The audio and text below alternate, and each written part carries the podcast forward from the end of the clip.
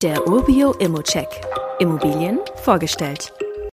Wenn man einen positiven Cashflow sucht, dann findet man den aktuell nicht in A- oder B-Lagen.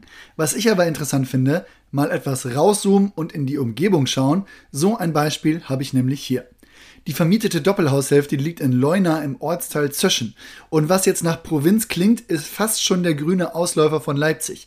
Bis ins Leipziger Stadtzentrum sind es von hier aus 19 Kilometer, bis zum Leipziger Flughafen sind sogar nur 15 Kilometer oder halt 20 Minuten mit dem Auto. Das Haus liegt nahe am Rassnitzer See, ist aber auch gut angebunden. Die Bundesstraße 181, die verläuft wenige Seitenstraßen weiter und bringt einen nach Leipzig. Und der nächste Supermarkt und die Sekundarschule sind nur etwas über einen Kilometer vom Haus entfernt. Das Haus wurde gerade auch renoviert und es wurden nochmal 20.000 Euro vom Eigentümer reingesteckt. Die Fassade ist auch erst sechs Jahre alt, die Heizung wurde vor anderthalb Jahren neu gemacht und zum 1.1. wurde das Haus auch neu vermietet an ein Paar und der Zustand und die Nähe zu Leipzig, die spiegeln sich in der Miete wieder. Die Mieter zahlen nämlich 12,75 Euro kalt für das Haus pro Quadratmeter und damit kommen wir auf eine Rendite von 5,3 Prozent und Achtung, einen positiven Cashflow.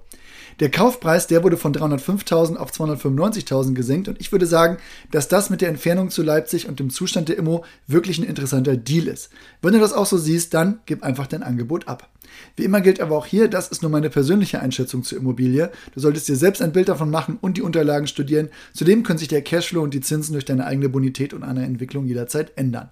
Fragen kannst du dir direkt auf dem Inserat loswerden oder du schickst sie uns einfach an support.urbio.com. Weitere Details kannst du einfach per E-Mail erhalten. Alle Infos und Links zu diesem Urbio-Update findest du in den Show Notes.